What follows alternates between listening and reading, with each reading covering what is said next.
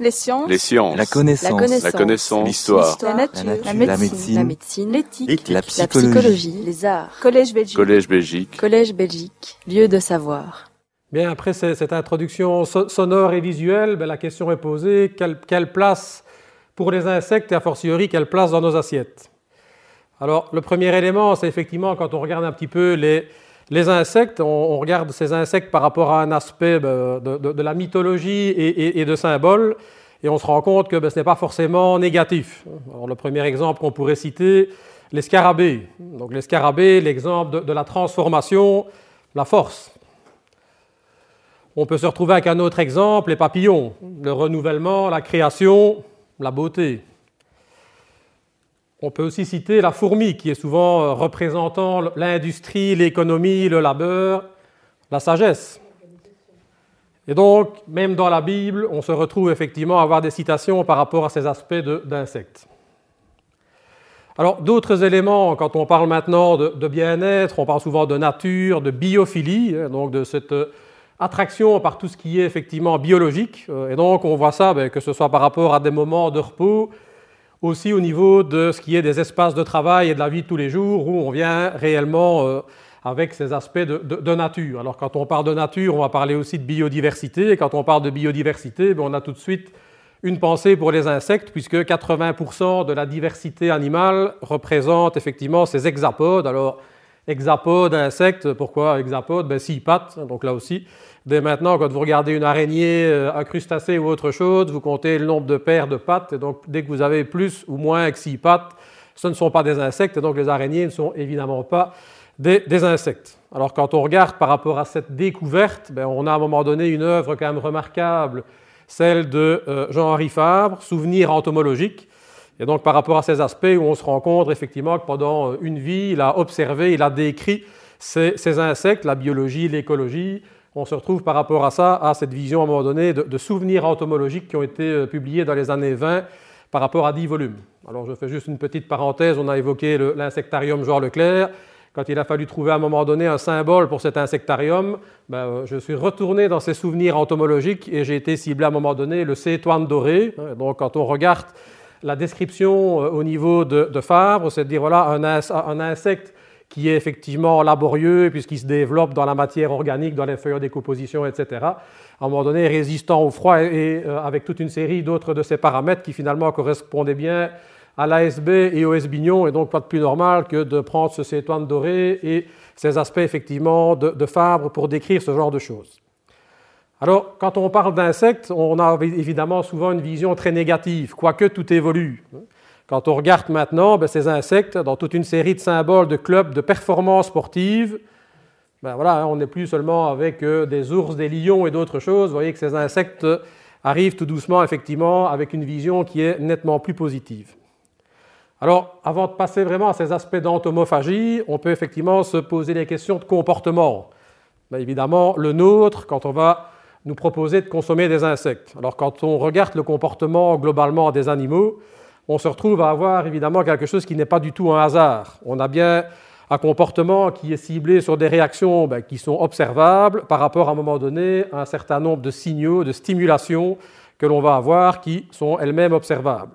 Alors par rapport à ça, on a deux grandes théories, hein, ce qu'on appelle les vitalistes, avec à un moment donné une vision qui est de dire voilà, on a un instinct, une impulsion psychique. hein, donc euh, je vous prépare déjà à la vision des insectes dans un instant, où on se dit que finalement, ben, le, comportement, on se retrouve à avoir cette vision d'instinct qui est ciblée et donc absolument dénuée de toute intelligence.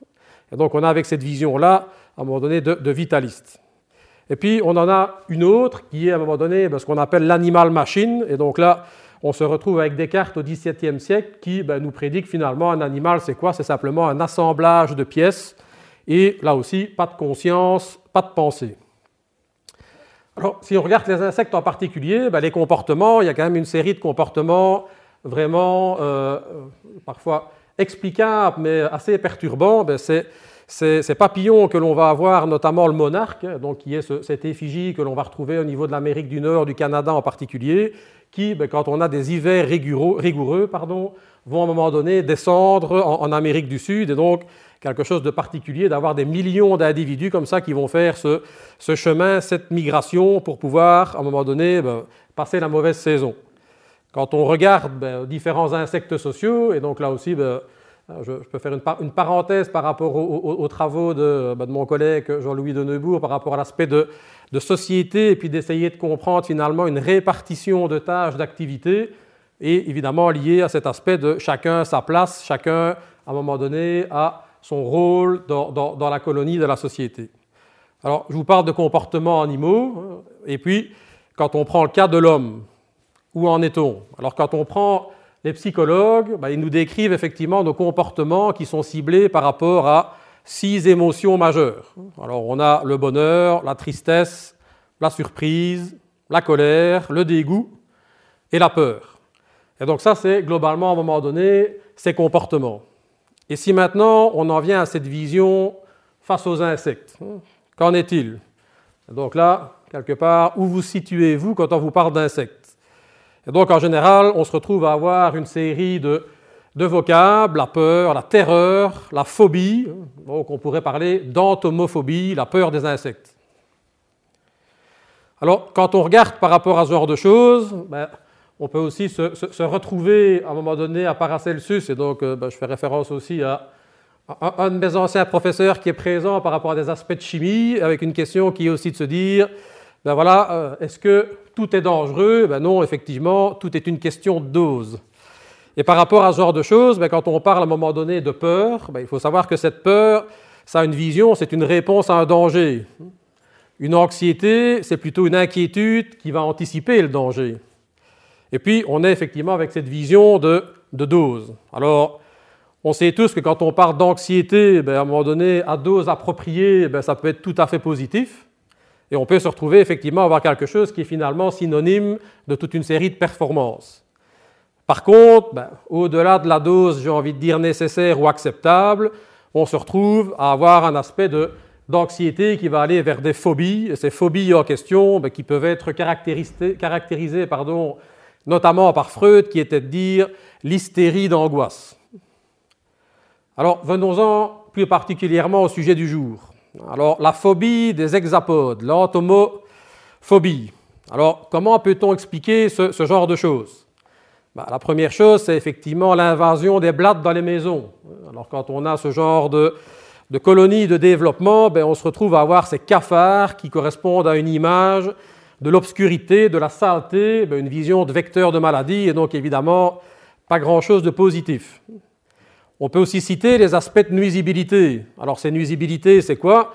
Ben, Direct ou indirect, des piqûres, le moustique, les guêpes notamment, et on se rend compte aussi que par rapport à ça, ben, quand on a une analyse freudienne des choses, la piqûre qui est à un moment donné avec un parallèle par rapport à la punition par son père. Et donc on se rend compte à avoir cette vision effectivement très particulière des insectes. Et puis allons-y encore un peu plus vers un aspect un peu plus dégoûtant, quand on retrouve à un moment donné le développement rapide d'une très grande diversité.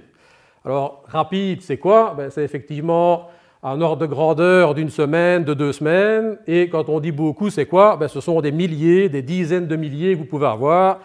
Et donc, à un moment donné, quand on regarde ici ces aspects de viande en décomposition ou à un moment donné de colonisation de, fruits, ben, il y a une expérience qui est effectivement ciblée au XVIe siècle de, Francesco Redi, où on en est venu à dire, ben voilà, quand on regarde cette évolution de la viande, on est même allé jusqu'à dire une genèse spontanée de ces insectes par rapport à ce, substrat.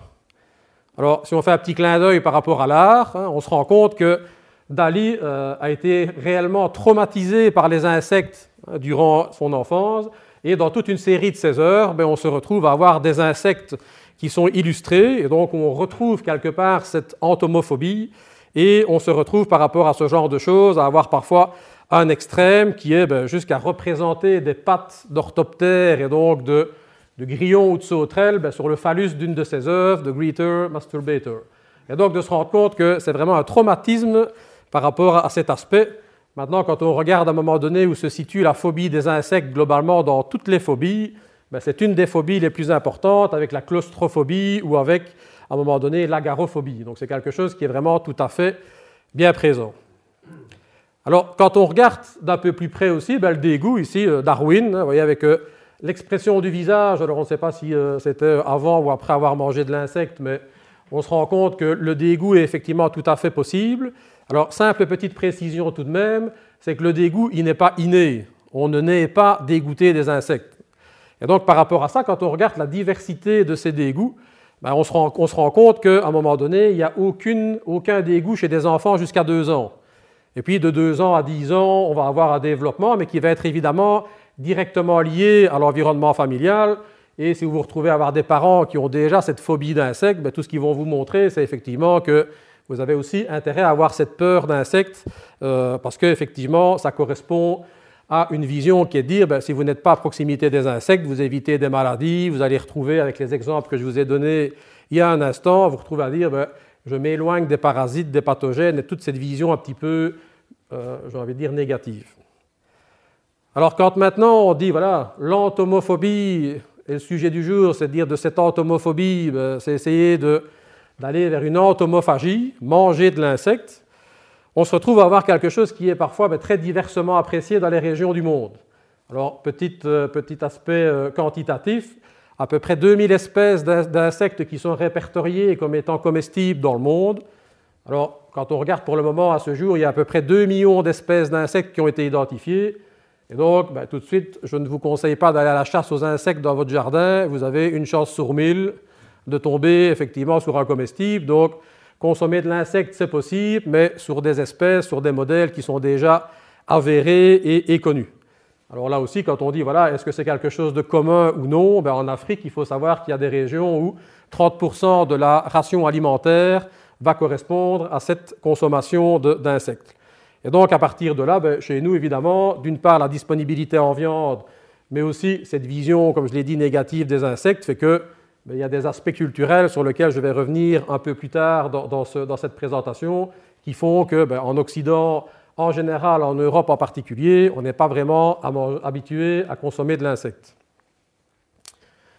Quoique, alors à partir de maintenant, vous ne, regarderez certainement plus de la même manière un certain nombre de produits.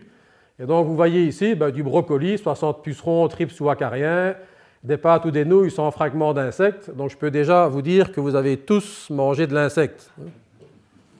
Et donc à un moment donné, par rapport à ce genre de choses, ben, il y a toujours une illustration aussi que je reprends. Il y a quelques années, j'avais été contacté par une euh, entreprise qui fait des surgelés, hein, avec une problématique très ciblée qui était de dire on a des problèmes de carabes. Donc ces carabes, ce sont ces coléoptères que l'on retrouve rampants et qui ont à un moment donné un comportement particulier, c'est-à-dire qu'ils font les allers-retours entre le champ et les, alentours, ben, une zone boisée ou autre, euh, pour avoir cette vision diurne ou nocturne, donc ces allers-retours la nuit. Alors comme quand on sait que les épinards, ben, on va par exemple les, euh, les récolter très tôt, et que, évidemment, ils me disent, vous savez, notre problème, c'est évidemment les épinards en feuilles, parce qu'un demi-carabe dans les feuilles, ça passe pas bien. Comprenez bien que dans l'épinard haché, ça ne nous pose pas de problème. Donc, encore une fois, la prochaine fois que vous serez au supermarché, vous penserez à moi, à savoir si vous allez acheter de l'épinard en feuilles ou haché. Si c'est haché, ben, vous pouvez déjà, à un moment donné, vous passer de viande, il y en a sans doute déjà une partie dedans.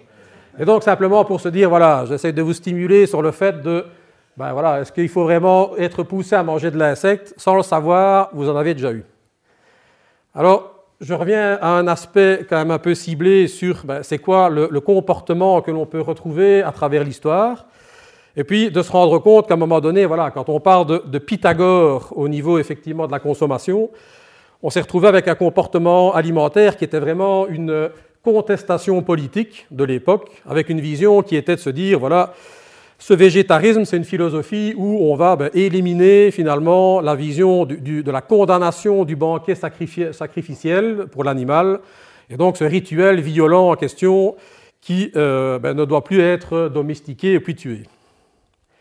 Et puis, dans l'évolution, on se rend compte à un moment donné, un peu après, à avoir cette vision de, après cet aspect de Pythagore, d'Aristote et des stoïciens, où là c'est l'inverse, on fait une hiérarchie entre à un moment donné l'homme et les animaux, les bêtes. Pour petit rappel systématique, quand on parle des, animaux, c'est les animaux dont l'homme, et pas l'homme qui est à côté. Mais donc là, on est effectivement à l'inverse, et puis on a cette vision d'avoir le droit d'utiliser ces, euh, animaux à question pour pouvoir les, consommer.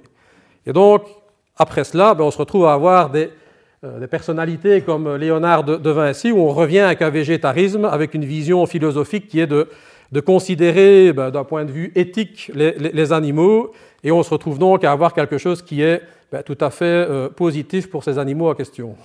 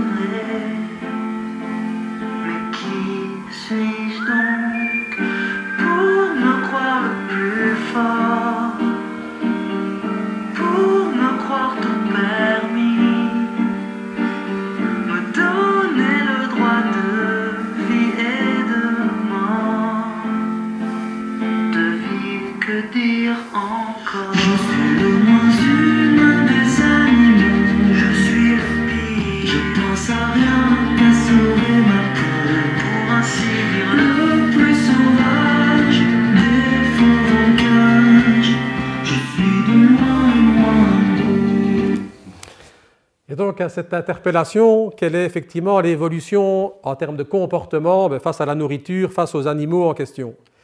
Et donc on se retrouve à un moment donné à avoir toute une série de termes que l'on retrouve maintenant. Alors végétarien, végétalien, flexitarien, vegan. Alors peut-être pour ceux d'entre vous qui ne maîtrisent pas la, diversité de ce vocabulaire, on se retrouve donc à avoir ben, végétarien, à se nourrir ben, de principalement de, légumes, et donc on exclut effectivement cette vision de, viande. Végétalien, on va jusqu'à la vision de ne consommer aucun produit euh, animaux, et donc le lait, les œufs sont supprimés aussi. Flexitarien, ben, en général, ça c'est plutôt une vision intermédiaire, ou la première étape qui est de se dire, bon, on peut très bien vivre certains jours par semaine sans manger de la viande, et donc... Euh, une fois de temps en temps, je fais des pâtes, j'ai pas besoin de mettre de bolognaise, j'ai d'autres choses qui peuvent cibler.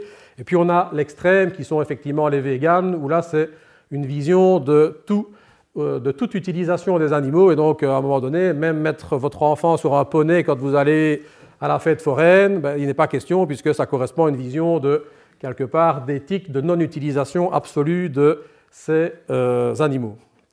Alors pourquoi est-ce qu'on parle régulièrement d'entomophagie et du fait de consommer les insectes? C'est évidemment avec une vision de voilà, quelle est la population et les prévisions d'augmentation du nombre de bouches à nourrir. Ben, on se retrouve avec des, euh, euh, perspectives de 9-10 ben, milliards d'habitants euh, d'ici 2050. Et donc la question se pose en disant, voilà, va-t-on être capable de produire de la nourriture pour tous? Alors, euh, bien qu'agronome de Jean Blou, c'est de se dire, voilà, produire, on peut effectivement produire, maintenant tout a des limites, et on se rend bien compte qu'à un moment donné, tout ne peut pas euh, aller sur cette vision de compter sur le progrès pour augmenter cette production en tant que telle. Alors, on peut prendre évidemment la question, même si ça peut être choquant d'un point de vue euh, philosophico-politique, alors est-ce qu'on doit produire plus ou est-ce qu'on doit à un moment donné réfléchir au nombre de bouches à nourrir?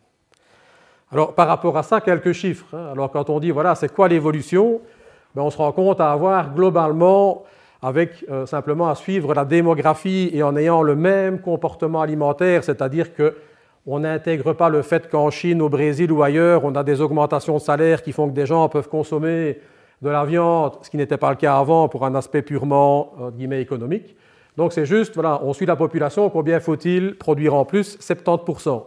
Si on intègre à un moment donné une vision de ces aspects de comportement alimentaire, on est, il faut produire 100%, donc deux fois plus que maintenant.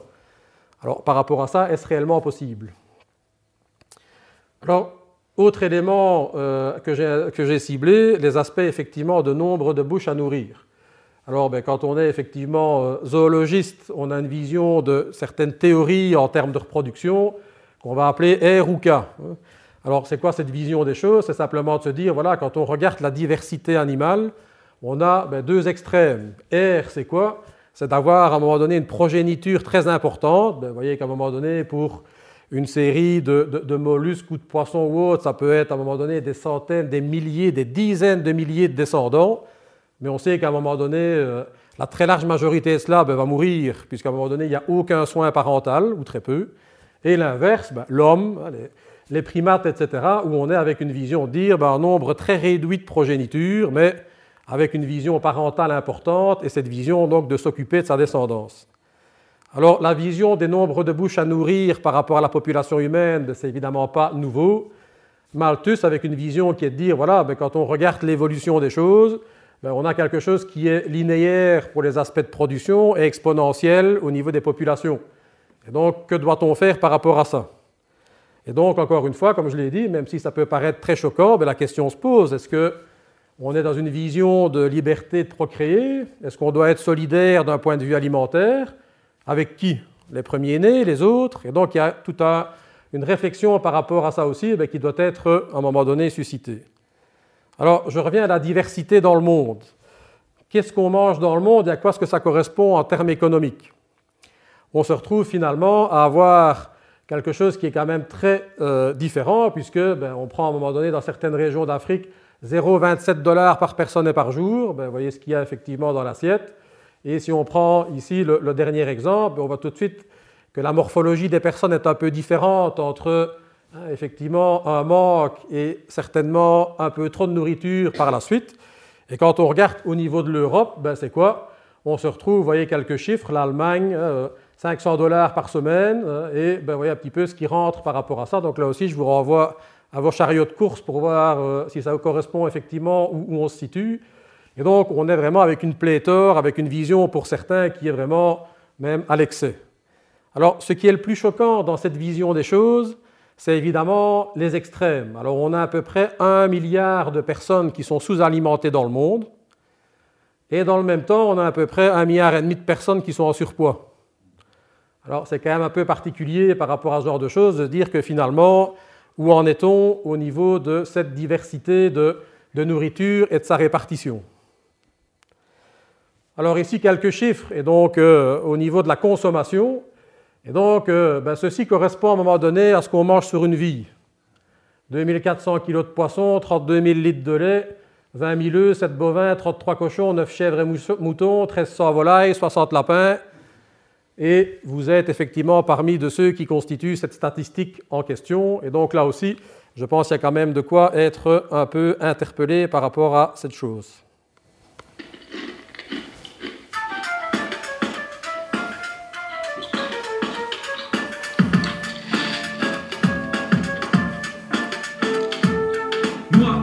J'aime beaucoup les j'en mange.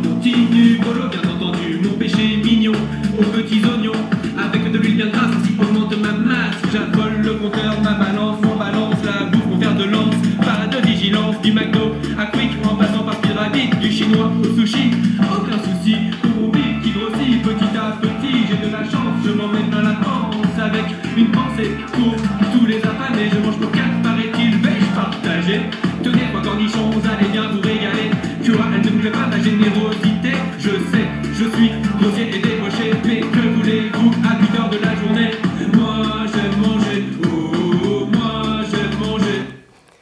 Alors quand on regarde par rapport à cette diversité, principalement de, viande, où en est-on? Alors, pour l'instant, donc comme euh, les chiffres précédents, on n'est qu'à un ordre de grandeur entre 65 et 85 kilos de viande par an par personne. Alors quand on regarde maintenant quels sont les besoins réels au niveau de l'alimentation, où se situe-t-on? On est ben, à peu près à 35 kg par personne et par an, 100 grammes par jour. Alors je ne sais pas si je vais vous convaincre à commencer ce soir à réduire vos morceaux, de steak et de rôti à 100 grammes par personne, mais c'est effectivement une évidence en tous les cas sur les besoins. Alors, force est de constater que quand on regarde maintenant les aspects d'alimentation, il n'y a pas que ce qui est physiologiquement nécessaire, il y a ce qu'on va appeler aussi les aspects hédoniques, ben, le plaisir de manger. Et on se doute effectivement que ben, voilà, un steak frites béarnais, ça reste quand même quelque chose d'agréable. Et si on nous amène une pièce de viande de 100 grammes, la première chose qu'on fait, c'est de réclamer parce que ça paraît un peu court. Mais effectivement, par rapport à ça, c'est une réalité de ce côté-là. Alors, je reviens à mes comportements tout à l'heure, principalement vegan. Et donc, dans ce genre de choses, c'est une vision aussi qui est de se dire, voilà, on a toute une série d'ouvrages qui sont sortis, bah, surtout sur les 10 ou 15 dernières années, où on nous dit par exemple que voilà, le rayon boucherie correspond finalement à un cimetière où les cadavres sont exposés. Hein, avec des titres comme L'industrie de la viande nous mène en barquette. C'est vrai que les aspects très contemporains de la semaine passée ne nous rassurent pas sur le fait de l'industrie de la viande. Et donc, à un moment donné, avec cette vision qui est de se dire, voilà, où en est-on dans ces aspects de consommation?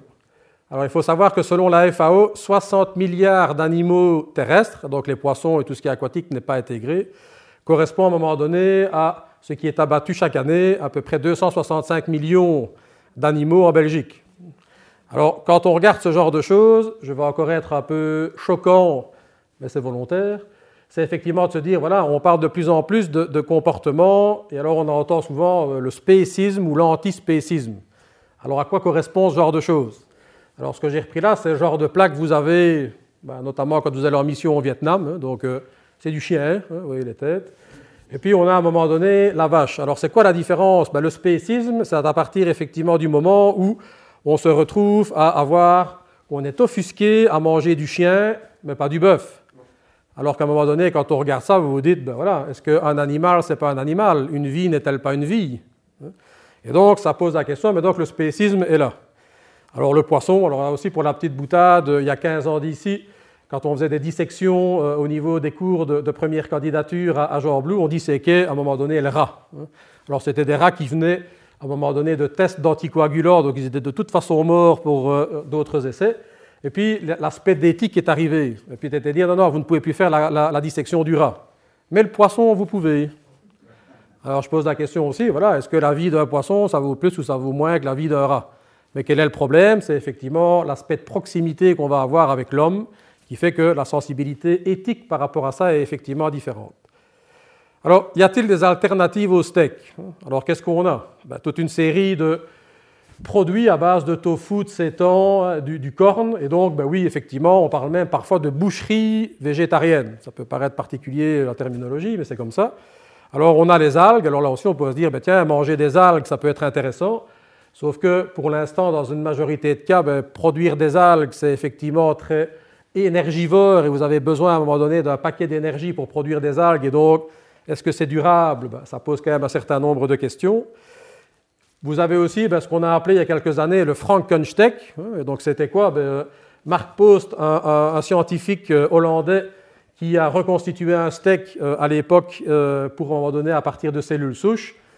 ça coûtait de mémoire 200 000 euros le steak, donc ça fait quand même cher le gramme de viande. Et puis, ben voilà, est-ce qu'on est prêt à manger du beefsteak éprouvette? Ça, c'est autre chose. Et puis, ben, j'en reviens à l'aspect de l'entomophagie et des insectes. Alors, je reprends toujours cet exemple parce que parfois, on prend des choses qui sont des fictions au niveau ben, de, différents films, et puis on se rend compte qu'après, ben, c'est finalement pas si euh, futuriste que cela. Et donc, il y a un, un, film en 2013 qui est sorti et qui s'appelle Le Transpersonnage. Et donc, c'était l'histoire, à un moment donné, d'une glaciation sur l'ensemble de la planète qui faisait que seuls ont survécu un certain nombre de personnes dans ce train qui ne faisait que tourner autour de la Terre, avec à un moment donné dans les wagons du fond ben, le, peuple qui était ciblé effectivement nombreux. Et qu'est-ce qu'on leur donne à manger? Des barres hyperprotéinées à base de quoi? De cafards, hein, en disant ben voilà, qu'est-ce qui est effectivement le plus efficace au niveau de la production et qu'est-ce qui est effectivement très énergétique, protéinique? Et donc dans ce film en question, on se retrouve à avoir cette vision futuriste. Alors je dis futuriste, pas tellement, puisque quand on se retrouve à un moment donné, à quelques années plus tard, au niveau de l'AFSCA, ben, on a quand même identifié et euh, autorisé la consommation de 10 espèces d'insectes. Et donc, à partir de ce moment-là, on est en 2015, donc vous voyez que c'était quand même pas si futuriste que ça. Et donc maintenant, en Belgique, on est un des trois pays où on a cette autorisation de consommer de l'insecte. Alors, je reviens sur l'insecte et les comportements liés à cette entomophagie. Ben, vous voyez que dans certains endroits comme au Mexique, ben, si vous ne voulez pas le manger, vous allez le boire. Hein. Donc le fond de la bouteille de mescal, ben, vous avez effectivement à chaque fois une larve d'insecte qui est ciblée. Donc simplement pour vous montrer l'aspect d'habitude par rapport à ces insectes. Alors quand on regarde les aspects de comportement d'entomophagie en tant que tel, on a quand même parfois des visions qui sont euh, plus ou moins exactes par rapport à nos conceptions. Alors si on prend le cas de l'Asie, ben, vous pouvez vous retrouver à toute une série d'endroits au Cambodge, dans le sud de la Chine, à certains endroits au Vietnam. Ben, le soir en été, quand vous allez boire une bière avec vos collègues, ben, vous avez à un moment donné un panel d'insectes qui sont ciblés pour pouvoir euh, être dégustés en même temps que, de passer votre soirée à la place de vos chips ou vos bretzels euh, belgo-belges. Et donc, à un moment donné, on a une vision ici, et donc c'est une représentation un petit peu de ce qu'on va appeler de réseau alimentaire. Alors, c'est fait de manière très, euh, j'ai envie de dire, caricaturale. Vous avez deux, deux, cibles, une première série de rectangles euh, comment, en dessous qui correspondent à chaque fois ben, 100% de ce qu'on va avoir comme diversité, chaque rectangle étant finalement un, une espèce avec une proportion de ce qui est consommé. Et puis ben, vous avez au-dessus ben, le prédateur, le prédateur, ben, l'homme en question qui consomme les insectes. Alors, vous voyez que à peu près 4 milliards d'Asiatiques, ça mange quoi? Comme je viens de le dire, beaucoup d'insectes. Alors après, on va regarder l'Afrique, hein, donc à peu près un milliard de personnes, là aussi une très large diversité d'insectes. Et puis vous regardez l'européen, hein, globalement, ben, qu'est-ce qu'on a? Ben, Du verre de farine, du grillon, ça devient nettement plus réduit en termes de chaîne alimentaire. Alors, quand on regarde ça, on se dit, ben voilà, de toute façon, un Asiatique ou un Africain, ça va manger tout ce qui passe, hein, et un Belge, beaucoup moins. Ben, quand on va un peu plus près, et donc ça c'est le genre de recherche que l'on mène à, Jean Blou euh, Agrobiotech, à l'Université de Liège, c'est la vision effectivement de, venir dire, voilà, on va en Chine, si vous allez dans le Yunnan, dans le sud, Kunming, ben là vous avez à un moment donné une vision qui est bien, euh, on, mange tout ce qui bouge, et donc vous avez vraiment pléthore à un moment donné d'insectes qui sont consommés. Par contre, si vous allez au Vietnam, vous allez avoir quelque chose qui est assez réduit, et donc vous allez avoir notamment le, verre à soie, le bombix, qui va être consommé. Vous allez parfois avoir des larves de, libellules ou quelques euh, grillons, et puis c'est tout. Et donc ceci simplement pour démystifier un petit peu la vision du comportement. Un asiatique, ça ne mange pas tout ce qui passe, ben, ça dépend d'où vous êtes en Afrique, euh, en Asie, pardon, et vous avez bien cette vision qui est de dire, ben voilà, d'un endroit à un autre, on a des spécificités. Alors, bon, je taquine toujours un peu les, voisins français par rapport à ça, et puis de dire, ben voilà, quand on prend, ben j'aurais pu mettre un drapeau belge, de dire qu'est-ce qu'on a de disponible chez nous, grillon, verre de farine, criquet, et c'est à peu près tout. Et puis, à un moment donné, ben, si vous allez, donc on a fait des études sur les six principaux marchés de Kinshasa, ben, là aussi, qu'est-ce que vous avez? Ben, Finalement, des euh, chenilles boucanées. Alors ça, vous pouvez en faire l'expérience si vous allez à Matongue. Je vous dis tout de suite que si vous n'avez jamais consommé d'insectes, ce n'est pas ce que je vous euh, conseille tout de suite parce qu'il y a deux, versions sur l'appréciation du goût. Euh, les polis diront un goût de cuir.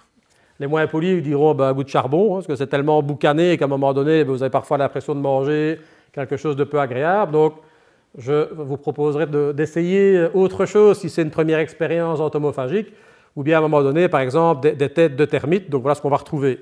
Vous voyez que finalement, un quinoa ou un Français ou un Européen, en termes de comportement, c'est pas si éloigné que ça. Si on va au Bénin, ben au Bénin, on est plus ciblé sur des aspects de cricket ou bien des gros vers à la colanta, vous voyez, hein, quand à un moment donné, il n'en restera qu'un, enfin pas de verre, mais de, de. Et donc, on se retrouve ici à avoir des choses qui sont préparées, mais que vous retrouvez dans certains restaurants africains, enfin, surtout si vous demandez ce qui n'est pas sur la carte et que vous êtes un peu connu du coin, mais donc vous avez ce genre de choses que vous pouvez trouver aussi en Belgique. Alors, manger des insectes, pourquoi pas nous? Alors, c'est aussi une chose que l'on a euh, réalisée, qu'on a promotionnée un certain nombre de fois à Jean Blou, dans le cadre de festivals de l'insecte. Alors, c'était toujours assez surprenant de se rendre compte qu'à ce genre de choses, ben, on a chaque fois fait des conférences pour expliquer ce que c'était l'automophagie, préparer des buffets.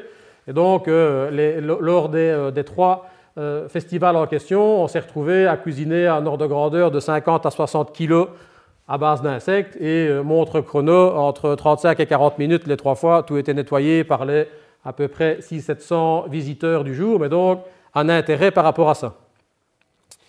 Alors, pourquoi manger des insectes ou pas? Et donc ça, c'est le, genre de, charrette que vous avez, ben, comme je l'ai dit tout à l'heure, dans le sud de la Chine ou euh, au Cambodge. Alors, on mange des insectes dans certaines régions du monde ou pas, purement par des aspects culturels il faut savoir que parfois c'est tellement vrai que bah, un autre collègue de Jean Blou qui a très largement étudié ça, le professeur Malaise, bah, vous dit par exemple que dans certains pays de la région des Grands Lacs, on se retrouve à avoir un aspect de caste au niveau euh, de des sociétés humaines, et donc un pygmée, ben, il va manger effectivement de, de l'insecte parce que voilà, on est dans les classes inférieures, d'autres à un moment donné ne vont pas en consommer. on va avoir aussi des aspects individuels. Donc là, on a des seuils de perception. Alors quand euh, on entend Pirette qui vous dit attention, hein, on, devient ce qu'on mange, hein, on, sourit, mais c'est quelque chose qui est tout à fait vrai. On s'assimile à un moment donné rapidement à ce qu'on ingère, et donc là aussi pour certains, c'est un frein tout à fait euh, ciblé, avec des aspects effectivement aussi ben, de préférence individuelle. On a évidemment l'aspect économique. Ben, la majorité d'entre vous va me dire, je ne vois pas pourquoi j'achèterais des insectes au même prix ou parfois plus cher que de la viande, il y en a pléthore et je suis tout à fait capable de me payer un steak. Maintenant, quand on regarde par rapport à ce qui est préconisé dans les années à venir, ben, on dit qu'à un moment donné, le bœuf il pourrait coûter deux fois, trois fois, quatre fois plus cher. Ben, si maintenant on s'imagine que ben, voilà, c'est quatre ou cinq fois le prix de la viande, est-ce que tout le monde sera à un moment donné aura le choix ou contraint de consommer de l'insecte? Et puis, on a des aspects effectivement aussi euh, innés, euh, comme je, l'évoquais euh, tout à l'heure, en fonction de, de la région du monde. Alors, dans le cadre, encore une fois, de recherche que l'on fait à Jean Blou, c'était de se dire, ben, on va regarder ce qu'il en est au niveau belge. Et donc ça, c'est une des études qu'on a menées, et donc qui était de dire, voilà, avec euh, les collègues, et notamment mon, collègue, le professeur Blecker, pour tout ce qui est sciences et formulation des aliments. Et donc, là où d'habitude, il fait des euh, dégustations de pâté, de, jus d'orange ou de, euh, de pain, ben là, on a fait à un moment donné des dégustations à base d'insectes. Alors, qu'est-ce qu'on a testé au niveau de ces aspects d'insectes? C'était à un moment donné de partir sur deux modèles, le verre de farine et le grillon, et de pouvoir à un moment donné tester différents éléments. Alors différents types de cuisson pour la texture, ou bien différents assaisonnements. Alors où en est-on par rapport à ça? Ben, Vous voyez qu'il y a une série de, barres qui sont ciblées. Plus c'est petit, moins c'est apprécié. Plus la barre est grande, plus elle est effectivement, elle correspond à une dégustation euh, qui a été euh, jugée positive on voit tout de suite que 2 et 4 correspondent à des choses les moins appréciées. Alors à quoi est-ce que ça correspond? Le 2, c'est du grillon et le 4, c'est du verre de farine bouilli. Alors vous imaginez, vous prenez dans vos doigts un grillon mou, hein, et j'imagine déjà votre, à votre euh, vision euh, tout à fait, enfin, ou moyennement ou relativement positive de le mettre en bouche pour le manger. Et donc très concrètement, plus de la moitié des personnes, quand ils prennent ce genre de choses mou, ben, ils ne le mettent pas en bouche, ils le déposent sur l'assiette et ça s'arrête là. Par contre, on se rend compte que 7 ben, et 8, par exemple, on a des choses qui sont nettement mieux appréciées. Ben, c'était quoi? Ben, C'était effectivement un verre de farine qui était partiellement trempé dans du chocolat ou bien qui était à un moment donné assaisonné avec du paprika. Et là, on retrouve un goût un peu connu. Et donc tout ça pour dire que quand on voit l'évolution dans ces aspects de consommation d'insectes, souvent quand on arrive à quelque chose de nature et en plus entier, il y a quand même une appréhension, je ne sais pas si je dois revenir jusqu'à l'aspect de la phobie, euh, et que, ben, évidemment, quand on l'a goûté parfois assaisonné et puis dire, ben, tiens, finalement, c'est pas mauvais, on revient avec un aspect qui est plus nature, et là, en général, ça passe un peu mieux. Autre dégustation que l'on a fait, ben, on parle souvent de, veggie burger ou en tous les cas de remplacement de, viande. Alors là, on a fait toute une série de, burgers qui étaient ciblés avec soit du bœuf, 95% de bœuf, les 5% restants étaient simplement la panure que l'on allait avoir au niveau de ces steaks, et puis on a remplacé à un moment donné le bœuf par la moitié de verre de farine, où on a fait des veggie burgers purement végétaux avec des lentilles. Et puis quand on a fait goûter, encore une fois, sur notre échelle hédonique, hein, le plaisir de manger, entre extrêmement positif et extrêmement euh, négatif, ben, on se retrouve avec une vision qui est de dire, on s'est retrouvé avec une appréciation positive pour le burger de bœuf. Et puis on s'est rendu compte que là où on avait les insectes, ben, finalement c'était assez proche pour avoir celui qui était le moins apprécié, qui était celui qui était purement veggie, où il n'y avait que des lentilles. Donc l'aspect positif des choses était de se dire, ben voilà, remplacer la moitié au niveau de ce, burger est quelque chose de tout à fait positif. Alors je fais peut-être une parenthèse parce que vous avez peut-être pu euh, vous rendre compte il y a quelques années qu'il y a eu des essais à un moment donné d'avoir des burgers avec 5% d'insectes dedans qui a été un flop commercial absolu. La même chose avec des tapenades. Et dès le départ, enfin, j'avais eu des discussions avec, euh, avec, ces personnes pour dire, vous savez, je pense que 5% d'insectes, pour le dire platement, une vraie connerie. Pourquoi? Parce qu'à un moment donné, on va vite se rendre compte que quand vous achetez de la tapenade à 80 euros le kilo, le kilo et a 95% d'olives ou de carottes, ben, à un moment donné, on se rend vite compte quand même que c'est cher payer les 5% d'insectes qu'en plus, ça n'a pas d'intérêt puisque vous avez le goût de la carotte ou, de, l'olive. Et si vous voulez manger de l'insecte avec une empreinte écologique en vous disant j'apporte quelque chose, 5% ben, de ce que vous mangez qui est durable et 95% qui l'est beaucoup moins, je pense que c'était cuit d'avance, c'est le cas de le dire. Et donc, par rapport à ce genre de choses, ben, ça a été évidemment un échec. Et donc, par rapport à la promotion de l'entomophagie, je reste convaincu que c'est comme les sushis. Ben, on aime ou on n'aime pas, on en mange ou on n'en mange pas, mais ce n'est pas la peine de vouloir l'édulcorer, le cacher ou d'en mettre très peu. Il faut y aller franco avec une vision qui est peut-être de dire ben, c'est certaines niches, peut-être, et pas tout le monde. Alors, l'entomophagie, ben, comme je l'ai dit, on, a fait toute une série de choses. Alors, à un moment donné, il y a eu des, des, des, événements comme la nuit des chercheurs, euh, le printemps des sciences, où ben là, c'était vraiment au contact de toute une série de, de, personnes, où on avait des formulaires et on avait aussi des visions de faire goûter. Alors, quand on dit, voilà, est-ce qu'on a entendu parler de l'entomophagie? Et ça, c'est une étude qui date maintenant d'il y a deux ans, donc la proportion sera encore plus grande. Deux tiers des personnes disent effectivement qu'ils en ont déjà entendu parler par différents médias. Surtout le fait de dire, voilà, ben, est-ce qu'il y avait déjà eu cette consommation d'insectes avant notre rencontre? Ben, La majorité était non. Et puis, ben, heureusement, quand même, dans l'aspect positif des choses, qui était de dire 88% des, des, personnes ont quand même retrouvé cette vision qui était de dire, ben oui, finalement, c'est pas mauvais, c'est même bon, est-ce que vous en mangeriez? Ben oui. Alors après, ben, toutes des questions, évidemment, de les manger sous quelle forme. Hein. Et donc là, c'est clair qu'à un moment donné, dire, est-ce que vous en consommeriez? Oui. Maintenant, on n'est pas très étonné de se rendre compte qu'à peu près la moitié des personnes se disent, surtout si c'est en poudre et que je ne les vois pas trop et que c'est formulé, pour se dire, ben, certains qui sont dire aussi, ben voilà, mais en mélange avec d'autres choses, et ben, force est de constater, je parlais de niche hein, en termes de consommateurs, qui a seulement 10% qui disent, non, non, moi je veux celui-là, le gros là, et, et je vais le manger directement. Et donc, c'est clair que par rapport à ça, voilà un petit peu l'état des lieux. Alors, quand après on pousse plus loin sur le pourquoi en consommer ou pourquoi ne pas en consommer, on s'est retrouvé à un moment donné avec des visions qui sont de se dire, ben voilà, le goût. Et donc le goût, en général, on a cette anxiété de goûter, et puis quand on a goûté, on se dit, bah, finalement, c'est quand même pas si mauvais. Et puis après, se dire, bah, finalement, c'est quand même bon. La texture croquante, ben, je vous ai expliqué le bouilli par rapport à un aspect plus croustillant, plus crispy, et puis toute une série d'autres éléments. Mais malgré ça, il reste quand même une vision, à un moment donné, euh, qui, est, qui, est, bien en tête. Et donc, je reprends toujours aussi un résultat. On a fait deux, deux, types de dégustations dans le cadre de la Nuit des chercheurs à Médiacité. Donc là, on était dans un centre commercial à Liège, et c'était des personnes qui arrivaient tout venant. Et donc, la première année, on avait fait trois pains. Et donc, à un moment donné, on avait fait des pains avec, à un moment donné, de l'insecte bien visible. Donc, on a un morceau de pain avec euh, un demi-grillon, des morceaux de verre de farine. Un pain qui avait été constitué de manière tout à fait normale et le troisième pain qui était présenté avec ben, une poudre d'insectes. Et donc, à un moment donné, on a donné ça aux gens et puis dire qu'est-ce qui est le meilleur par rapport à ça. Et donc, dans cette vision des choses, on s'est retrouvé à avoir deux tiers des personnes qui disaient à un moment donné, non, non, le meilleur pain, hein, c'est celui, effectivement, le deuxième, et le premier et le troisième n'est pas bon du tout. Sauf qu'à un moment donné, dans les dégustations qu'on a fait, le troisième pain, il n'y avait pas de poudre d'insectes. Et donc, simplement pour montrer, on a parlé tantôt de phobie ou de néophobie. Pour certains, il suffit de leur dire il y a de l'insecte dedans, s'ils sont convaincus, ils disent ouais, ouais celui-là c'est le meilleur. Et ceux qui n'aiment absolument pas les insectes avec une vision un petit peu euh, réductrice dès le départ, même s'il n'y en a pas dedans et qu'on leur dit qu'il y en a, c'est d'office mauvais. Donc encore une fois, ça reflète encore un petit peu tout l'aspect comportement que l'on peut avoir au niveau de ce genre de, choses. Alors, quand on dit après, ben, pourquoi pour ceux qui n'en mangent pas, ben, on se retrouve à avoir l'aspect, hein, ben, voilà, le, le bon gros insecte que j'évoquais tout à l'heure, ben, il y en a pour qui euh, c'est suffisant pour euh, stopper la dégustation. Les autres éléments sont effectivement plus moyens. Donc ça, ce sont des, euh, dégustations et des questionnaires qu'on a fait ici en Belgique. Alors on a fait le même, genre, le même genre de choses sur les marchés de Kinshasa. Alors premier élément par rapport à ça, c'est de se dire, ben voilà, qu'est-ce qu'on a comme aspect positif ou négatif au niveau de ces paramètres pour l'entomophagie et consommer de l'insecte. Ben, quand on en mange, là, la première vision, c'est de dire non, non, c'est plein de protéines, et donc d'un point de vue de ration alimentaire, c'est tout à fait positif.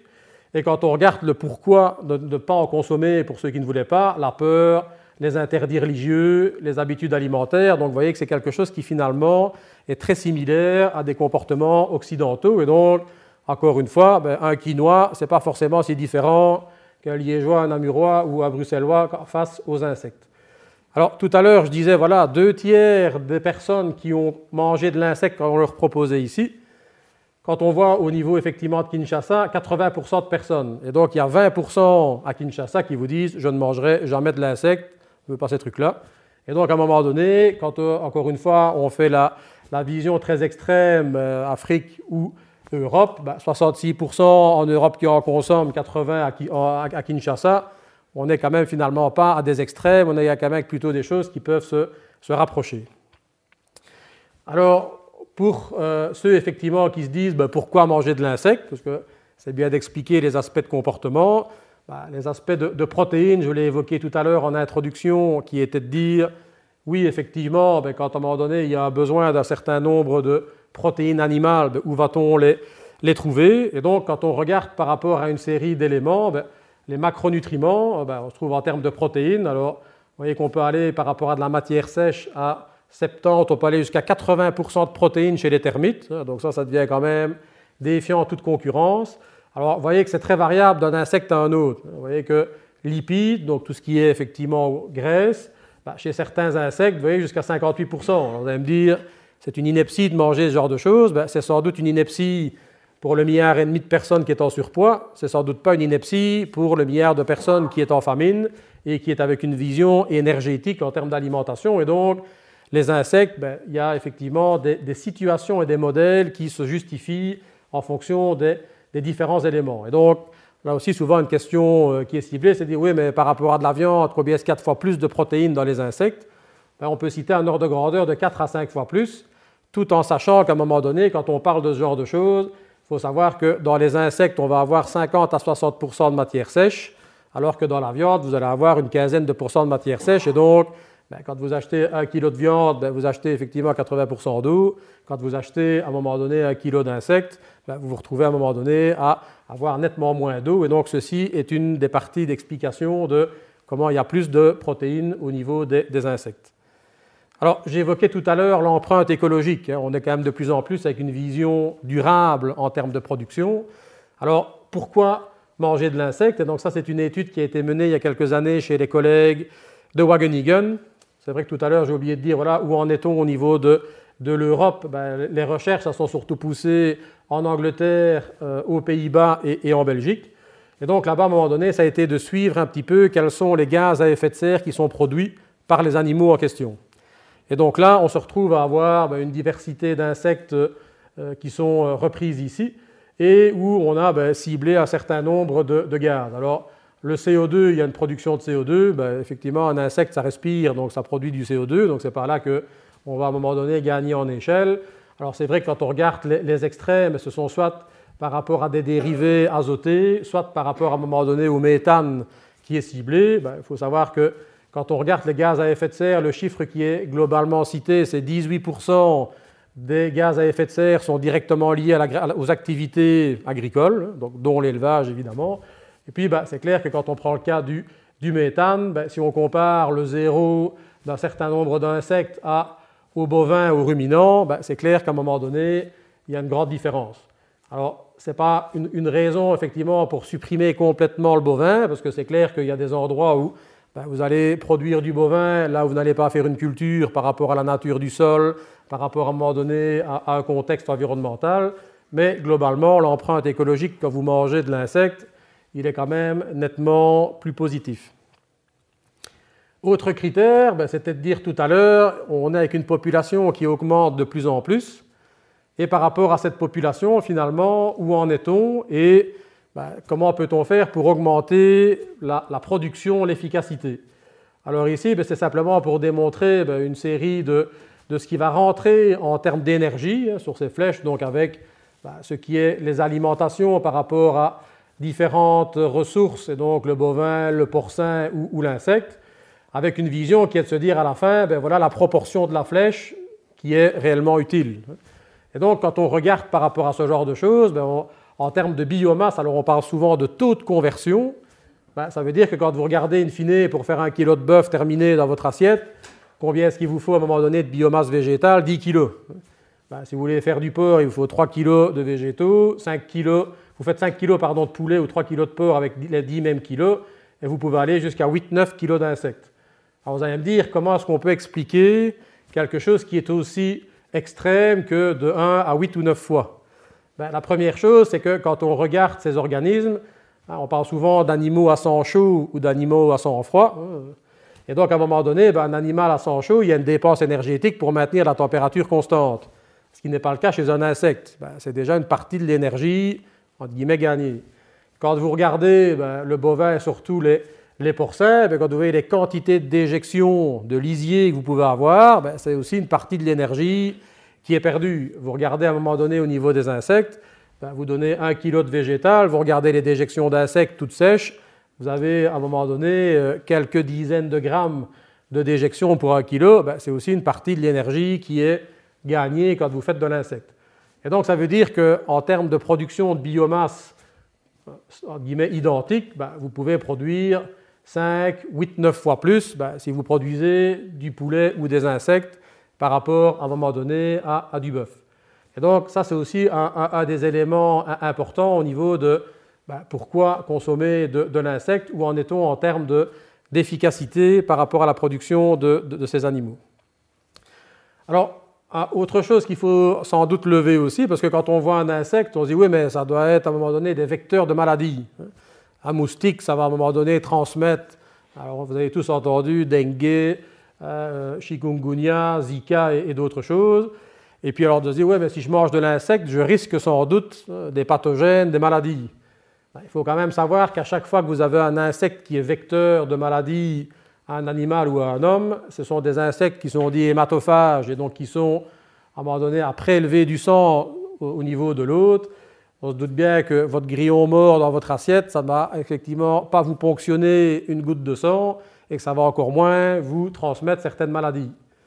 Mieux que ça, c'est quand on regarde à un moment donné ces aspects de maladie, ben, la maladie de la vache folle euh, Creutzfeldt-Jacob, hein, les prions en question ne mangeaient plus de, euh, à un moment donné de moelle. Ben, pourquoi? Ben, Quand on a une proximité entre la vache et l'homme, il y a un risque. Je pense qu'aucun de vous ne se prend pour un insecte, ou sinon, comptez le nombre de, bras et euh, vous allez tout de suite voir qu'il y a deux pattes en moins. Et donc, d'un point de vue purement systématique, on est évidemment extrêmement à l'opposé de ce genre de choses comme par rapport à la maladie de la vache folle. Et donc, quand bien même vous auriez un pathogène d'un insecte, ben, vous ne risquez évidemment absolument rien. Vous êtes bien trop éloigné de l'insecte, même si de temps en temps vous voulez faire à quatre pattes, rassurez-vous, vous ne risquez rien. Et donc la conversion de la nourriture, la valeur nutritionnelle, les déchets en moins, l'empreinte écologique que j'évoquais il y a un, instant, donc toute une série de raisons pour se dire, ben voilà, il y a quand même du sens à manger de l'insecte. Maintenant, il y a parfois une question qui revient régulièrement. Ben, on a parlé d'éthique tout à l'heure, donc là, pour certains, on est encore bien plus loin du rat, du poisson, donc ça ne pose aucun problème. Mais tout de même, quand on parle de biodiversité, et puis de se dire, est-ce compatible d'être entomophage et de pouvoir conserver de la biodiversité? Alors, par rapport à ça, bien évidemment, tout dépend des cas.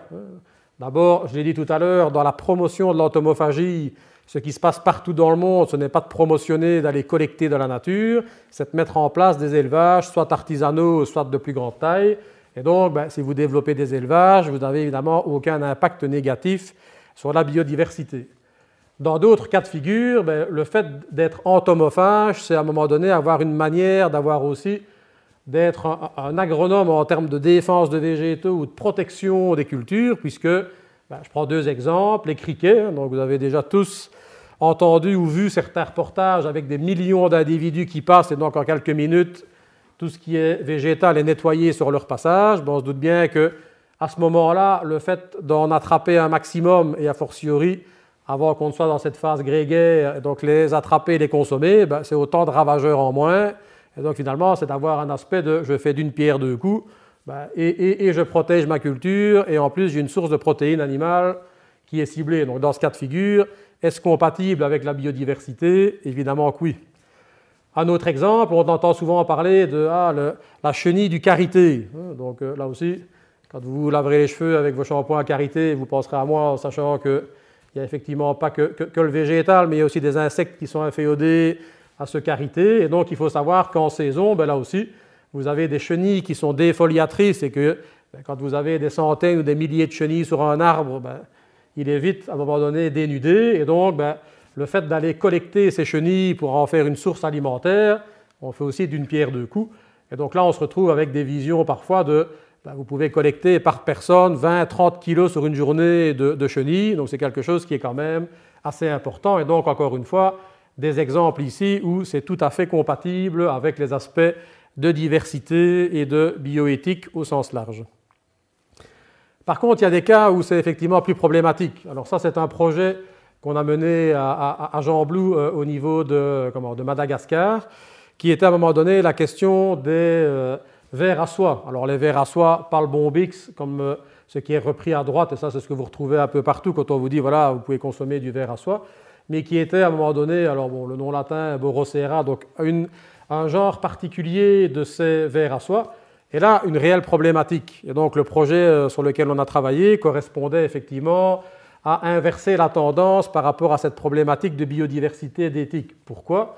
Parce qu'on se retrouvait à un moment donné avec une vision qui était de dire les personnes locales allaient consommer à un moment donné, récolter ces, euh, comment, ces, chenilles en question pour pouvoir à un moment donné les consommer. Et on se doute bien que ben, si vous mangez à un moment donné ces, tous ces insectes, ben, vous n'avez plus d'insectes pour produire la soie. Et donc votre soie, entre guillemets, sauvage et cet aspect de biodiversité n'est plus possible. Et donc là, le projet visait à un moment donné à mettre en place des maisons de ponte et à développer des élevages de ces insectes pour pouvoir après les relâcher et donc maintenir une certaine biodiversité. Et en parallèle à ça, ben, plutôt à un moment donné, essayer de développer des élevages de vers à soie conventionnels pour des aspects alimentaires et dans ce cas de figure-là, de pouvoir à un moment donné combiner des aspects d'entomophagie, même si ce n'était plus la même espèce, et des aspects de biodiversité. Et donc voilà à un moment donné des choses qui sont, qui sont ciblées et qui font que finalement on passe à avoir une série d'élevages. Alors ça, c'est d'autres essais à un moment donné qui sont menés où on se rend compte que ben, au-dessus, là, on est au Cambodge, ben, toutes les petites taches noires sur les murs, ce sont les grillons en question, donc vous avez des dizaines de milliers d'insectes qui sont produits. Alors encore une fois, par rapport à ça, on se dit, ben, tiens, voilà, euh, ça se trouve au niveau effectivement de, de l'Asie ou de, ou de l'Afrique. Ben, il faut savoir qu'on fait la même chose à Jean Blou, et donc là aussi, la vision était de dire, voilà, comment passe-t-on finalement d'un élevage de laboratoire où on va produire quelques kilos, voire quelques dizaines de kilos, à des aspects effectivement euh, ben, plutôt industriels. Et donc dans ce genre de choses, on sait à un moment donné, on a eu plusieurs projets qui ont été euh, développés. Et donc il y a euh, notamment une, société, une spin-off de l'Université de Liège, de Jean Bleu Agrobiotech, qui à un moment donné a cette vision de produire. Et donc là, l'objectif, c'est de produire 50 tonnes annuelles d'insectes. Vous allez me dire, ça paraît énorme. Alors simplement pour relativiser les choses, ben, il faut savoir aussi que, évidemment, les insectes pour une consommation humaine, on va appeler ça le food, ben, c'est clair qu'à un moment donné, ben, est-ce qu'on est déjà prêt à acheter 50 tonnes d'insectes pour manger tous les jours? Peut-être pas. Maintenant, on a un autre volet qui sont aussi parfois de produire des insectes pour ce qu'on appelle le feed, c'est-à-dire l'animal, et donc dans cette vision des choses qui est de pouvoir à un moment donné produire des poissons, des, euh, des poulets, j'y reviendrai un peu plus tard. Et donc vraiment cette vision du laboratoire à l'échelle industrielle. Et donc, euh, à titre de boutade, voilà, par rapport à nos festivals et, autres, je vous rassure, euh, les frites de Jean Blou continuent à être des frites de pommes de terre, mais voilà, un petit peu avec la titre de, à titre de boutade, à un moment donné, la vision de ce développement de, de ces insectes en termes d'alimentation et de ressources en termes de protéines. Alors, je voudrais revenir sur un aspect euh, un peu ciblé, mais qui pose effectivement aussi question, quelle est la législation, quels sont les règlements par rapport à ces insectes? Alors, ce qui se passe, c'est qu'il y a eu d'abord un certain nombre d'années où il y a eu un ping-pong en termes de législation et de discussion, alors au niveau européen. Alors, il faut savoir que par rapport à tout ce qui est à un moment donné nouveaux aliments, on appelle ça le novel food, alors pendant plusieurs années, il y a eu des questionnements pour savoir où sont les insectes. Et pendant des années, la position au niveau de l'Europe était de dire, bon, ça reste de toute façon très marginal, les personnes ne vont jamais à un moment donné consommer de l'insecte, donc on va laisser les quelques petites initiatives à gauche, à droite. Et puis on s'est rendu compte que d'année en année, ben, on en a parlé de plus en plus, et puis que maintenant on est dans une vision qui est de dire non, non, hein, c'est possible de manger de l'insecte, et puis là il a fallu se positionner. Alors comme j'ai dit tout à l'heure, à un moment donné, l'AFSCA a ciblé 10 espèces d'insectes qui sont à un moment donné autorisées, et au niveau européen, finalement, on a classé ces insectes dans ce novel food, dans ces nouveaux aliments. Alors pourquoi est-ce que ça a pris autant d'années, indépendamment de l'aspect d'une situation marginale, de considérer que ça pouvait quand même être quelque chose? C'est parce que, comme dans tout débat, on a toujours à un moment donné un certain nombre de lobbying et des positions extrêmes entre ceux qui disent non, non, on n'a jamais mangé de l'insecte et la date butoir pour cette réglementation, c'est 1997. Donc la question, c'est est-ce que c'était présent dans le panier de la ménagère avant 1997 ou pas et donc là, évidemment, le lobbying, c'est quoi? Les anti-insectes disent non, non, ben, c'est clair que personne ne mange de l'insecte et achète ça. Et les pro Insectes disait, si, si, nous, en, Sardaigne, en Corse, quand on mange notre fromage, hein, c'est plein d'asticots, on fait ça depuis hein, des, années et des années, donc si, si, ça fait bien partie de la chose. Deuxième élément, c'est qu'à un moment donné, la législation parlait de produits issus d'animaux. Alors quand vous mangez l'animal entier, l'insecte, est-ce que d'un point de vue législatif, où se situe-t-on? Et donc pour tout ce genre de choses, il y a eu tout un ping-pong de discussions pour finalement venir dire, voilà, en 2018, mais ce n'est toujours pas le cas, ben, il va falloir à un moment donné rentrer des dossiers de nouveaux aliments, de novel food, en sachant que ben, celui qui rentre le dossier, après, ça devient évidemment universel au niveau européen pour une série de personnes. Là aussi, à titre de boutade, quand il y a eu à un moment donné l'expo à Milan, l'expo universelle, on a dû décaler de deux mois une dégustation, parce qu'à un moment donné, il y avait une dégustation qui avait été prévue au pavillon belge. Et donc, on est arrivé avec nos insectes et il y avait une série de, sociétés naissantes en Belgique qui produisent des, formulations à base d'insectes qui étaient là. Et puis la police euh, italienne est arrivée, scellée surtout, en disant non, non, ah, c'est interdit en Italie. Et donc, il a fallu deux mois de négociations et de paperasserie pour euh, finalement arriver à faire cette dégustation à Milan dans un pays effectivement euh, euh, où la législation n'autorisait pas, puisque forcément par défaut, si ce n'est pas autorisé, c'est interdit. Euh, mais voilà, les choses évoluent par rapport à ce genre de choses. Alors, quelques éléments quand même intéressants, c'est que on a autorisé à consommer de l'insecte, mais on ne sait pas très bien à un moment donné comment contrôler. Alors, je m'explique. Alors, on vous dit par exemple, voilà, ben, l'élevage d'insectes en question, ben, ça doit être fait avec les mêmes normes que d'autres choses. Alors, quand vous interrogez, vous dites, c'est quoi les normes? Ben, Regardez les escargots, euh, faites plus ou moins pareil. Et ce que je dis, c'est tout à fait réel comme, réponse de l'administration. Hein. Et donc, euh, de se dire, bon, voilà, on autorise à, consommer, mais on ne sait pas comment on va contrôler. Au jour d'aujourd'hui, il n'y a encore aucune méthode de détection dans des farines ou dans des formulations. Alors, je ne rentre pas dans les détails, mais on travaille aussi avec des, collègues, notamment du, Centre de recherche agronomique à, à, à Jean-Blou, pour mettre au point des méthodes moléculaires pour pouvoir dire, voilà, ben, quand vous avez une farine, est-ce qu'on est capable de dire s'il y a une, proportion d'insectes dedans ou pas? Il n'y a toujours rien de validé de point de vue, euh, j'ai envie de dire, normatif par rapport à ça, mais je rappelle que voilà déjà des années que c'est autorisé. Alors autre chose, c'est évidemment des restrictions, comme de dire, il n'est pas question de donner des résidus hein, de, de, cantines alimentaires ou d'autres choses, encore moins de pouvoir produire des, euh, des asticots sur base de déchets de viande, etc. Donc c'est quand même très réduit sur, euh, à un moment donné, euh, ce qu'on peut utiliser, mais on est avec une vision qui est quand même assez ciblée de pouvoir produire des insectes pour pouvoir faire, comme j'ai dit tout à l'heure, du feed. Et ça, c'est aussi une autre interprétation. Alors pour l'instant, on n'a pas ça du côté, euh, j'ai envie de dire, belge, mais on a toute une série de, projets qui sont en cours pour l'instant, au Bénin, en Côte d'Ivoire, au Burkina notamment, où l'objectif c'est de récupérer les déchets de poissons pour pouvoir faire de l'asticot et avec ces asticots ben, de pouvoir produire effectivement euh, des poissons, ou bien à un moment donné de se dire voilà, localement, quels sont les résidus? Ben, Est-ce que ce sont des feuilles de manioc? Est-ce qu'on se retrouve à avoir une diversité de résidus végétaux pour pouvoir produire ces, insectes et puis pour pouvoir développer des aspects de, de poulet? Alors, un exemple qui m'a le plus frappé il y a quelques années, c'était en Chine, effectivement, à à Yunnan, à Kunming dans, le Yunnan, où à un moment donné, il y a, à ma connaissance, l'unité de production la plus grande au monde. Ils produisent une tonne d'asticots par jour. Donc vous imaginez effectivement la chose. Et là, on parle de circuit court, plus, plus court que ça, ça n'existe pas.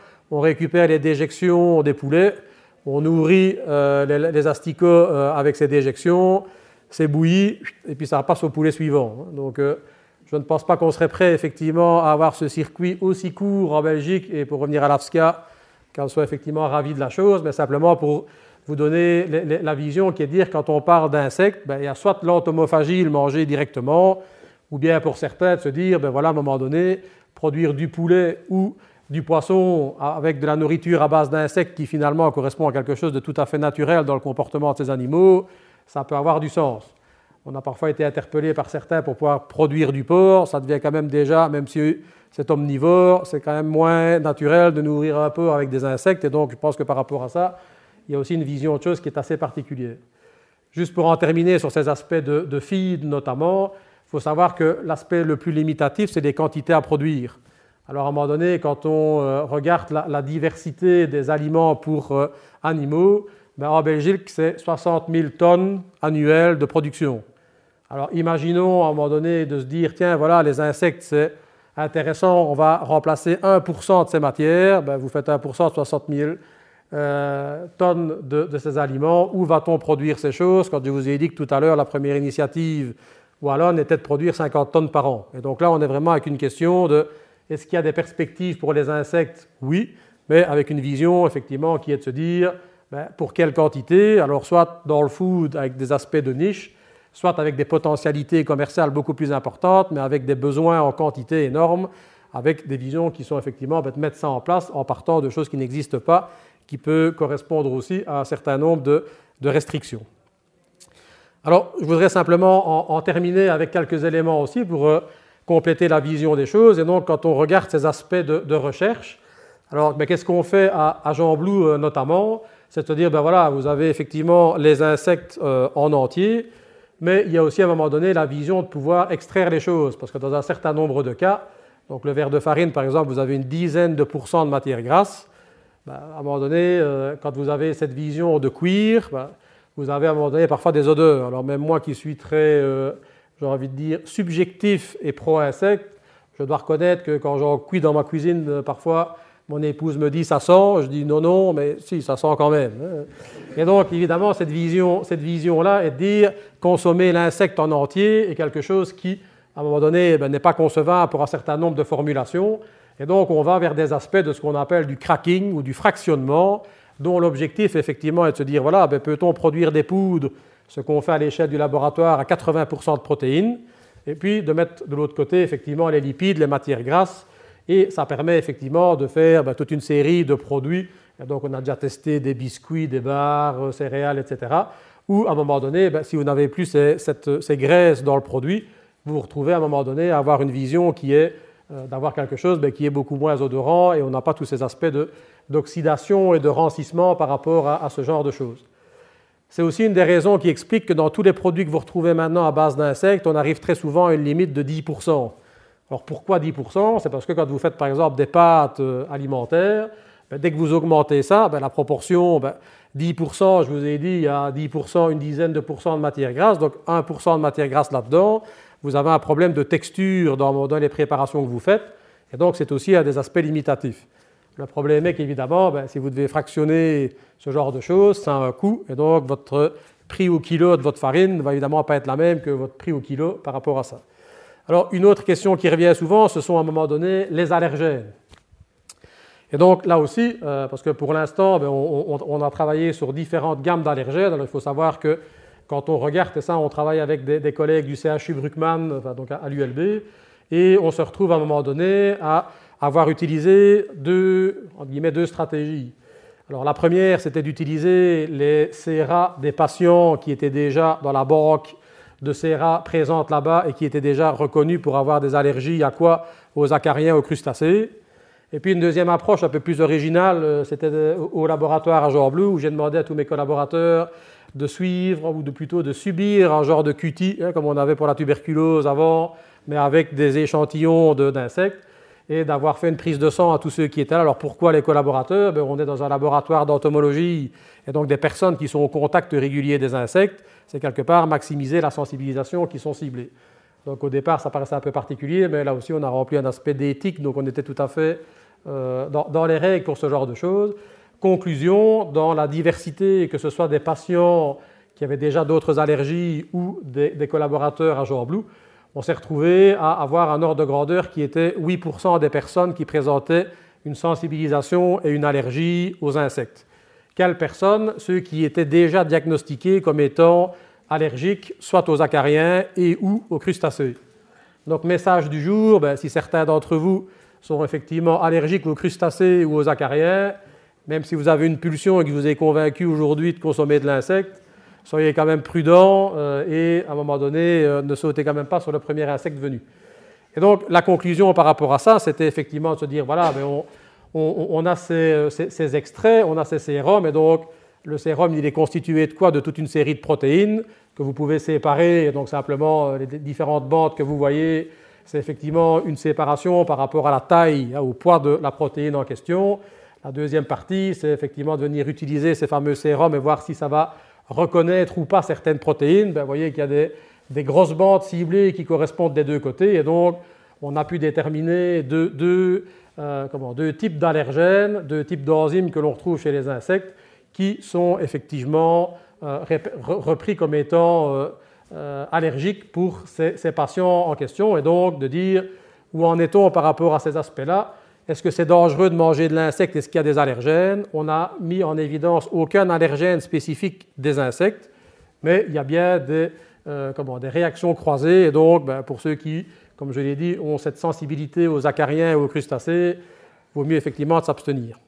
Alors, un autre élément qui est aussi euh, important, c'est tout ce qui est microbiologie. Parce que quand on parle de est-ce que c'est sûr de pouvoir consommer certaines choses, ben, il faut savoir qu'au niveau des, insectes en particulier, il y a quand même un certain nombre de choses à, veiller. Alors, le premier élément, c'est que tout ce que je vous ai évoqué en termes de, euh, dégustation, c'était évidemment chaque fois avec des insectes cuits. Hein. Donc, euh, recette rapide, 8 minutes, 200 degrés au four, ça marche très bien, c'est juste croustillant comme il faut. Mais effectivement, on a une vision surtout de dire ne pas consommer de l'insecte frais, hein, vivant. Euh, et donc, pourquoi? Ben Parce qu'évidemment, vous ne risquez pas de maladie particulière, mais peut-être quelques troubles digestifs tout de même. Et donc, à un moment donné, si on va avoir quelque chose de tout, de tout à fait sûr, cuit. Alors, bouilli dans le four, à la poêle, si vous voulez, mais en tous les cas, d'être cuit. Alors, cuit, mais cuit de manière suffisante? Alors là aussi, euh, j'ai toujours une anecdote par rapport à ça lors d'un des festivals de l'insecte. Donc, pour certains, parfois, de goûter et de voir si c'est bien cuit. Surtout, une chose à éviter, c'est l'effet mon chéri. Hein. Bien cuit dehors et coulant à l'intérieur. Et donc, ça, je vous dis tout de suite, ce n'est pas agréable du tout. Hein. Le goût est vraiment très particulier. Donc, euh, cuit et suffisamment cuit. Alors, maintenant, autre chose pour aussi être sensibilisé à ça, cuit ou sec, c'est bien, mais ce n'est pas forcément sûr. Pourquoi? Ben, Si vous prenez le cas de, ce qu'on appelle la microbiologie, les, micro-organismes, ben, à un moment donné, sécher quelque chose, ce n'est pas tuer le micro-organisme.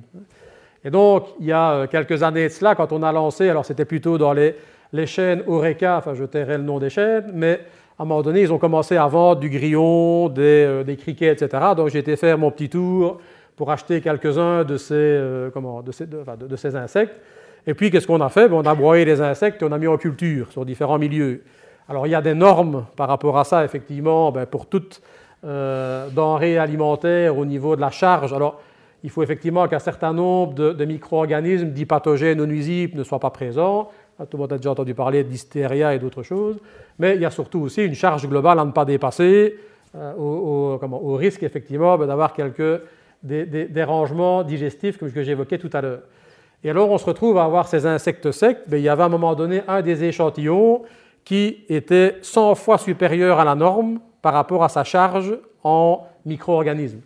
Et donc ça aussi simplement pour dire, gardez à l'esprit que ce n'est pas parce que quelque chose est sec que finalement ben, c'est sécurisant et que vous ne pouvez mal. Dès que vous reprenez le sec, que vous le réhumidifiez quand vous le cuisinez ou autre chose, ben, évidemment, vous mettez ce bouillon de culture en avant et on se retrouve dans ce cas de figure-là à avoir quelque chose qui ben, peut être quand même un peu euh, particulier de ce côté-là. Je vous rassure, on a fait du bouilli, on a fait des boîtes de conserve, on a fait des aspects qui étaient à un moment donné cuits au four et sous diverses formes. Dans tous les cas de figure, on se retrouvait à avoir une charge qui était euh, vraiment minime et bien en deçà de, euh, la norme. Et donc, une fois que c'est cuit, ben, vous pouvez effectivement y aller par rapport à ce genre de choses. Alors voilà, comme, mon accent laisse présager, ben, je suis effectivement liégeois d'origine, donc euh, j'ai toujours du mal à ne pas parler de Liège. Et donc à un moment donné, ben, à savoir, on a évoqué tout à l'heure, donc le collègue Jean-Louis de Neubourg, l'insectarium Jean Leclerc à Warem.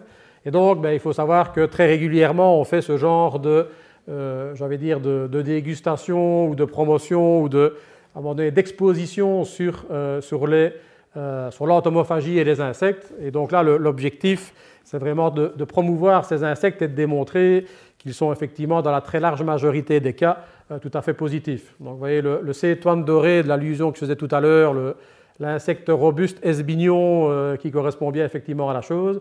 Et donc, l'objectif évidemment majeur de cet insectarium, c'est justement de démystifier tout ce que je vous ai dit en introduction, avec une vision qui est de dire non, non, un insecte, ben, ce n'est pas forcément sale, nuisible et, et, inutile par rapport à ce genre de choses. Et donc, Dernière boutade par rapport à cet insectarium, quand vous rentrez, à un moment donné, il y a un certain nombre de colonnes avec des chaussures. Et on a de temps en temps des visiteurs qui euh, ont complètement zappé la phrase qui est sur la première colonne, qui est pas à pas vers l'évolution, pour démontrer qu'on passe à un moment donné d'un crustacé à un arachnide, à un insecte, la réduction du nombre de pattes, etc. Et qui nous demandent parfois, et les chaussures, est-ce que c'est pour écraser les insectes? Donc vous voyez que quand on, à l'arrivée, donc en général à la sortie de l'insectarium, la vision est un peu différente et c'est rendu plus positif, mais tout ça pour dire qu'à un moment donné, euh, il y a des choses parfois qui sont quand même euh, nécessaires dans cette promotion de, l'entomologie en tant que telle. Et je vais en terminer simplement pour, euh, j'ai envie de dire, les plus motivés d'entre vous, à savoir que j'ai dit, vous pouvez manger de l'insecte nature, mais vous pouvez aussi le, manger de différentes manières. Et donc ça, ça date de, de 2014 lors du dernier festival de l'insecte. Et donc là, la démarche que l'on avait prise, c'était de prendre contact avec toutes les écoles d'hôtellerie au niveau effectivement de Wallonie-Bruxelles et de leur dire, ben voilà, à un moment donné, on fait un concours de recettes à base d'insectes.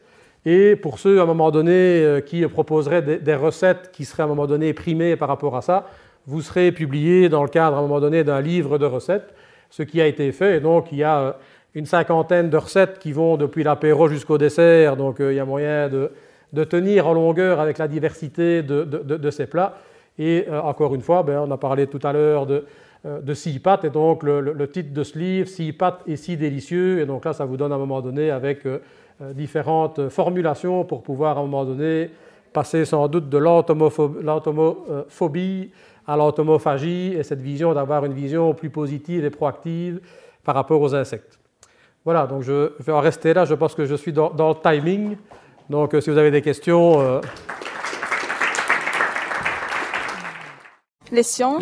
La connaissance. La connaissance. L'histoire. La, nature. La médecine. La médecine. L'éthique. La, psychologie. Les arts. Collège Belgique. Collège Belgique. Collège Belgique. Lieu de savoir.